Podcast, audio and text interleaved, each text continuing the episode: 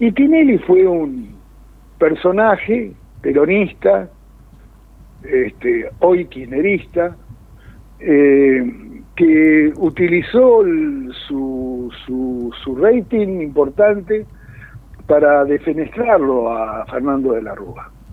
Más allá o más acá de los episodios, ¿no? Le hizo acechanzas una vez con un payaso y después con, con un señor que estaba ahí que lo corbateó a, De la Rúa.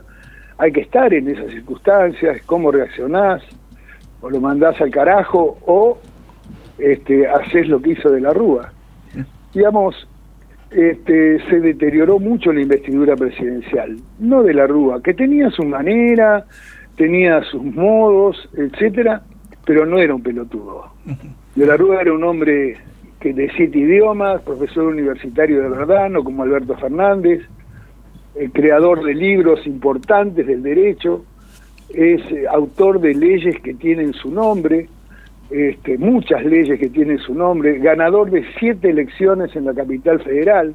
Por eso cuando usted ve la plaza, va a ver que los militantes que están ahí son todos de Gran Buenos Aires, no le hicieron este, el caos los porteños, porque lo querían mucho de la Rúa.